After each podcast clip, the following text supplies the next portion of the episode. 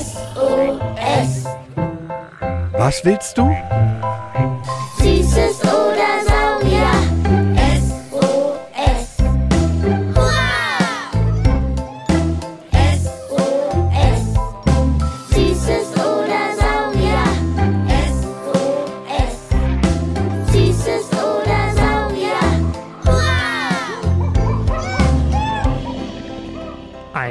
Podcast über alles, was krabbelt, stampft blubbert. und fliegt. Wir haben Süßes. Und wir haben Saurier. Heute mit Vielfragenglas 3. Von würfelförmigen Kackhaufen, rosa Steinen, urzeitlichen Drachen und warum Tiere keine Zähne putzen müssen. Hiha, heute ist ein giga guter Tag.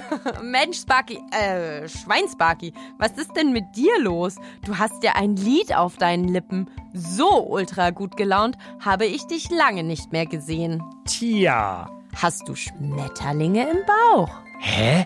Ich esse doch keine Schmetterlinge. Ist doch gar nichts dran an denen. Du Schlauschwein, das ist eine Redewendung. Das sagt man über jemanden, der verliebt ist, dass er Schmetterlinge oder Glühwürmchen im Bauch hat, weil es so kribbelt. Nee, ich bin nicht verliebt.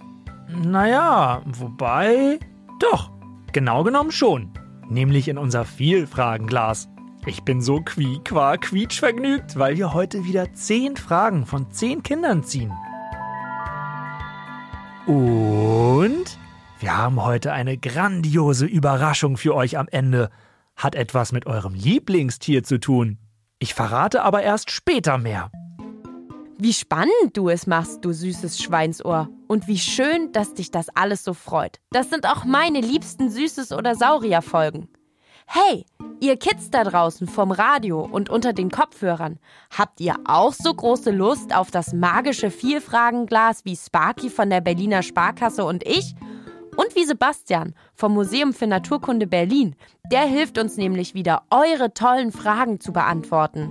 Ich habe mir sogar was Tolles Neues überlegt, damit wir nicht immer knobeln müssen, wer zieht. Wir würfeln heute einfach. Der Zufall entscheidet? Okay, saugut. Möchtest du immer eine Frage ziehen dürfen, wenn der Würfel eine gerade Anzahl Augen zeigt, also zwei, vier oder sechs Augen? Oder wenn sie ungerade sind, eins, drei, fünf. Ich sag ja immer, aller guten Dinge sind drei. Ich nehme also die ungeraden Würfelaugen. Stellt euch mal vor, ein Würfel hätte wirklich Augen, so wie ein Mensch. Oder wie ein Schwein. Okay, okay, lass uns anfangen. Du darfst anfangen mit Würfeln. Vier. Das ist eine gerade Zahl. Du darfst die erste Frage aus dem magischen Vielfragenglas ziehen. Das fängt ja saumäßig gut an. Frederik, fünf Jahre alt, aus Kastellaun, möchte wissen. Hatten Menschen wirklich mal Schwänze? Haha, also für Schweine könnte ich das sehr gut beantworten. Und für manche Mädchen und Jungen, wenn sie einen Pferdeschwanz tragen. Sparky, du Klapskopf. Jetzt mal im Ernst. Vielleicht waren wir ja mal Kletteräffchen oder so. Du nun wieder. Mal sehen, was Biologe Sebastian sagt. Menschen, die Schwänze haben, gibt es immer wieder. Auch du oder ich hatten einen Schwanz im Mutterleib. Moment, Moment, Moment. Was sagt Sebastian da? Wir alle haben einen Schwanz, wenn wir noch Babys im Bauch unserer Mama sind? Hat er gesagt. Aber noch im Bauch der Mama geht der dann wieder weg. Das zeigt uns aber, dass wir nah verwandt sind mit Tieren, die längere Schwänze haben, und das ist Evolution. Manchmal wissen unsere Körper nicht ganz, dass dieser Schwanz eigentlich wieder weg muss, bevor wir geboren werden. Und so ist es schon ungefähr 40 Mal passiert, dass ein Mensch mit einem Schwanz geboren und davon berichtet wurde. Boah, wie abgefahren. Mein Hirn ist jetzt schon ein bröseliger Keks und kurz vorm Explokrümelisieren. Saustarke Frage, Frederik. Sechs. Ha, wieder eine gerade Zahl. Ich darf. Haha, ihr werdet lachen. Top Frage, Pepe. Ich äh, will gern wissen, warum Tiere so unterschiedliche Kackers machen. Sebastian hat da für euch mal was gereimt. Als Antwort habe ich ein kleines Gedichtlein geschrieben. Ich hoffe, es gefällt. Es gibt so viele Tiere, sehr groß und sehr klein, und alle schaufeln andere Sachen in sich rein. Und je nachdem, was das so ist und der Adler oder die Schlange frisst, sieht bei Kakadu und Maus das, was hinten rauskommt, anders aus. Danke. Bester Mann, der Sebastian. Und eure Pipi-Kaka-Fragen sind echt lustig. Wisst ihr noch, als wir in der Folge Wie Tiere miteinander sprechen, alle so doll lachen mussten, weil Heringe sich anpupsen, um miteinander zu sprechen? Das war so cool. Aber apropos Tierkacki, wusstet ihr, dass das Wombat, so ein kleines Beuteltier aus Australien, kleine Würfel keckert? Das Wombat ist das einzige Tier auf der Welt, das das kann. Warum, weiß keiner bisher so genau. Würfelkacke? Na, zum Glück sind da keine Augen dran, sonst müssten wir jetzt damit spielen. Boah, nee, schon wieder eine Vier? Zum dritten Mal eine gerade Zahl hintereinander. Sparky, der Würfel ist gezinkt. Das ist Schmu. Du bescheißt mich doch hier. Das wolltest du nicht. Bei mir sind's keine kleinen Würfel, die ich rausknatter. ich hab einfach Sauglück. Eine Frage von Lenia. Früher hat mich meine Mama immer in der Manduka getragen. Und jetzt wollte ich mal fragen, wie machen dies die Tiereltern, wenn sie die Babys transportieren wollen? Unser liebster Tiergeschichtenerzähler Sebastian hat da eine Idee, ob Tiere auch eine Babytrage haben. Wenn Tiermamas ihre Babys tragen möchten, haben sie selten Hände mit Daumen wie deine Mama. Katzen, also auch Löwen und Tiger zum Beispiel, die tragen ihre Jungen im Maul. Dazu beißen sie sanft an die Nackenhaut und die ist bei diesen Tieren aber auch extra dafür viel robuster und die Kleinen merken das kaum. Bei Primaten, also Äffchen, hält sich der kleine Racker schon ganz selbstständig im Fell von der Mama fest und wird getragen wie ein Rucksack. Und Beuteltiere, naja, das kannst du dir denken. Die haben vorne einen Beutel, wo die Kleinen zu Hause sind. Fast wie bei deiner Mama mit der Trage. Ha, das machen auch die Würfelkakarinos, die Wombats so. Und auch die Koalas und die Kängurus. Eins! Endlich mal eine ungerade Zahl. Mhm.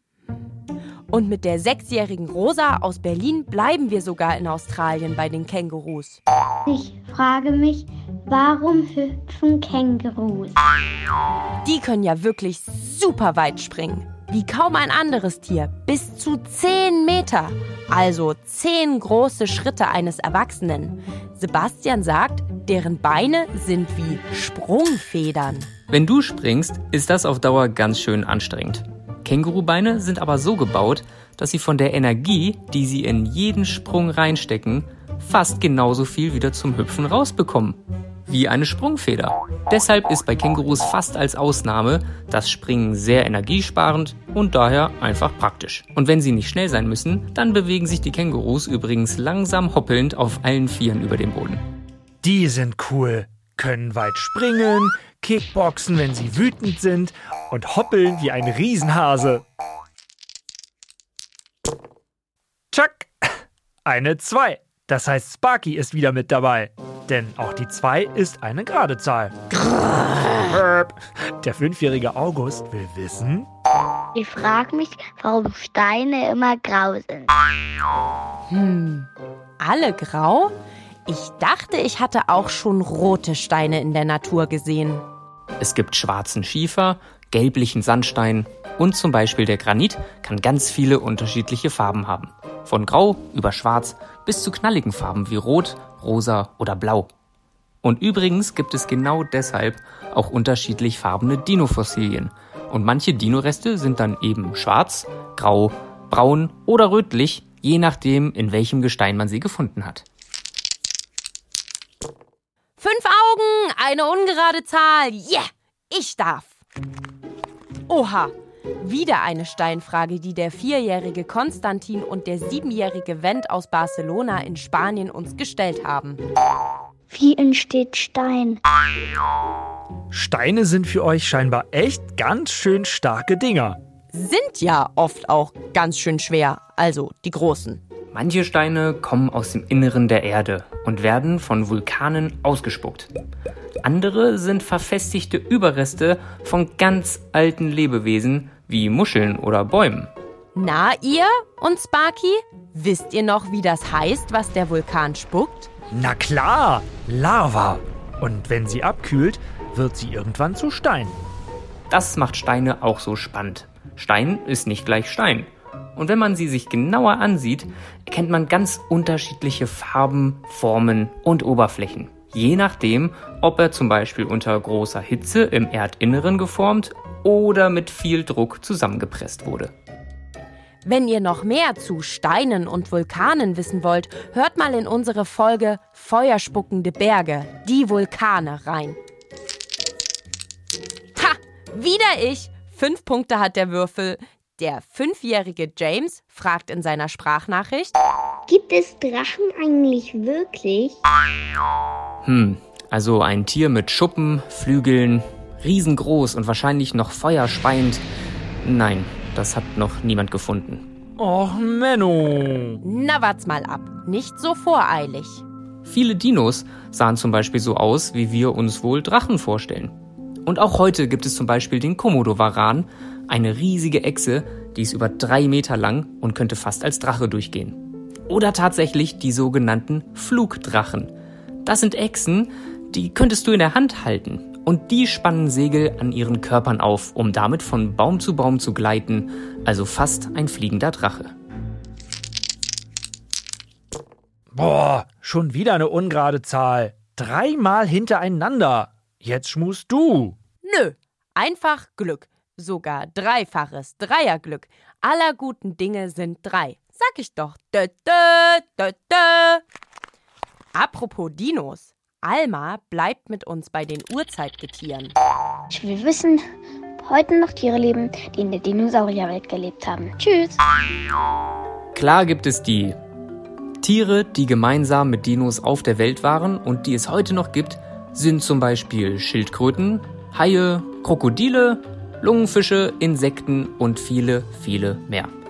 In der Evolution, also der Entwicklung von Lebewesen über ganz lange Zeit, haben sich manche Arten verändert, von damals bis heute. Aber es gibt viele Arten, die wir als Fossilien kennen und heute noch in unserer Natur haben. Viele kennen Wissenschaftlerinnen und Wissenschaftler wie Sebastian schon als Fossilien aus der Dino-Zeit. Fossilien sind versteinerte Tiere. Und dann gibt es ja noch die Ur-Ur-Ur-Ur-Ur-Ur-Ur-Ur-Ur-Urenkel der Dinos. Die Hühner. Eine Sparky-Augenzahl. Gerade sechs. Mauritz nimmt uns jetzt mal mit zu einem Säugetier, das aber etwas ganz Verrücktes macht. Wieso legen Schnabeltiere Eier und geben ihre geschlüpften Babys noch immer Milch? Bei Säugetieren kommt ja sonst das Baby direkt aus dem Mutterleib gekrabbelt. Nur bei Fischen und Vögeln werden Eier gelegt. Und Vögel brüten diese sogar aus. Und das machen Schnabeltiere übrigens auch. Aber Schnabeltiere sind trotzdem Säugetiere, denn sie säugen ihre Babys. Schnabeltiere und Schnabeligel aus Australien sind aber die einzigen Säugetiere, die Eier legen. Wahrscheinlich waren sogar alle unsere Säugetiervorfahren mal eierlegend.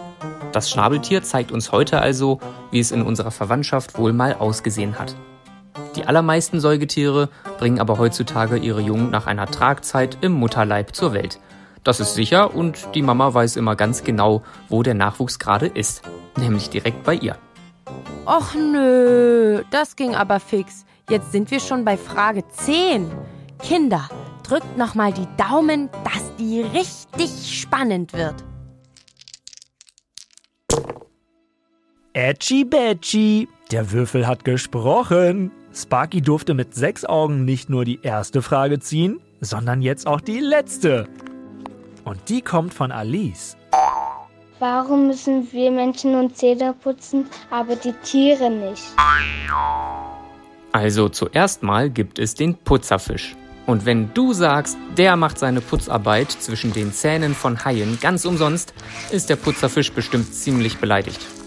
Aber, sagt Biologe Sebastian, Aber es stimmt schon, Zahnbürsten wie wir benutzt kein Tier. Aber wir ernähren uns dafür oft ganz schön ungesund. Süßigkeiten und Kohlenhydrate in unserem Essen machen es Bakterien und Karies leicht, deshalb putzen wir. Und wir werden im Vergleich zu vielen anderen Tieren ganz schön alt. Und wir haben unsere Zähne ganz lange. Deshalb putzen wir auch, um unsere Zähne so lange wie möglich heile zu behalten. es gibt aber Tiere, die quasi natürliche Zahnbürsten haben. Pflanzenhalme putzen Pferdezähne sauber und Knochen reiben die Wolfszähne wieder glatt. Deshalb gebe ich meinem Hund Kali auch immer mal Knochen als natürliche Zahnpflege. Zähneputzen mit richtiger Zahnbürste für Hunde findet der nämlich richtig doof. Ah, was war das für ein schönes Spiel und was für tolle Fragen. Los, wir wiederholen alle zehn Fakten nochmal und dann gibt's die Überraschung mit eurem Lieblingstier. Erstens, jeder Mensch hat mal einen Schwanz. Als Baby im Bauch der Mama. Der verwächst sich aber.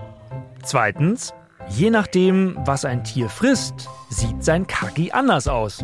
Mal groß, mal klein, Hasenkötte, Pferdeäpfel, Hundehaufen. Das Wombat ist aber das einzige Tier, das Würfel aus sich rausdrückt. Drittens, obwohl Tiere keine Baby tragen, wie wir Menschen haben, tragen sie ihre Babys durch die Gegend.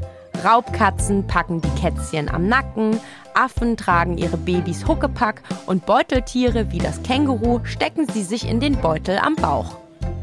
Viertens, Kängurus haben Beinmuskeln. Die sind wie Springfedern und werden beim Hüpfen nicht so schnell müde wie Menschenbeine. Fünftens, Steine sind nicht immer grau. Der Schiefer ist schwarz, Sandstein gelb und selbst rosa und blaue Steine gibt es. Sechstens, Steine werden entweder aus Vulkanen gespuckt oder bilden sich aus abgestorbenen Tieren. Siebtens, echte Drachen, die Feuer speien, gibt es nicht. Aber viele Dinos sahen so aus, wie wir uns heute Drachen vorstellen. Achtens, Schildkröten, Krokodile, manche Insekten und Haie sind Tiere, die gab es schon zu den Lebzeiten der Dinos. Und die leben auch noch heute. Neuntens, Schnabeltiere sind die einzigen Säugetiere der Welt, die Eier legen. Aber viele unserer Säugetiervorfahren haben vermutlich auch früher Eier gelegt. Zehntens, Tiere haben natürlich keine Zahnbürste wie ihr Menschen. Brauchen sie auch nicht. Sie essen ja keinen Süßkram wie ihr, der die Zähne kaputt macht. Frischen Atem kriegen Pferde aber durch Grashalme und der Wolf putzt seine Zähne durch Knochenknabbern. Liebe, liebe, liebe, Liebe geht zu euch für eure tollen Fragen. Wir machen ein klein wenig Sommerferien. Deshalb abonniert unseren Podcast, damit ihr mitbekommt, wenn es wieder heißt, Süßes oder Saurier. S-O-S. weil ihr immer noch so unglaublich viele gute Fragen sendet, ziehen wir auch beim nächsten Mal wieder 10 eurer Fragen aus dem Vielfragenglas. So, Sparky, die Kids, aber auf jeden Fall, ich platze gleich vor Neugier. Her mit der Überraschung. Weil ihr uns immer wieder sagt, wie sehr ihr Süßes oder Saurier liebt und uns ganz oft hört, haben wir euch T-Shirts gemacht. T-Shirts von Süßes oder Saurier, damit wir noch mehr Zeit miteinander verbringen. Und ihr könnt jetzt welche gewinnen. Und wie soll das gehen? Du kannst ja keine T-Shirts durch die Kopfhörer der Kinder oder durch die Musikbox drücken. Aber ich kann die per Post versenden. Also, nehmt eine Sprachnachricht auf, in der ihr uns euer Lieblingstier verratet und ein typisches Geräusch oder Laut von ihm nachmacht.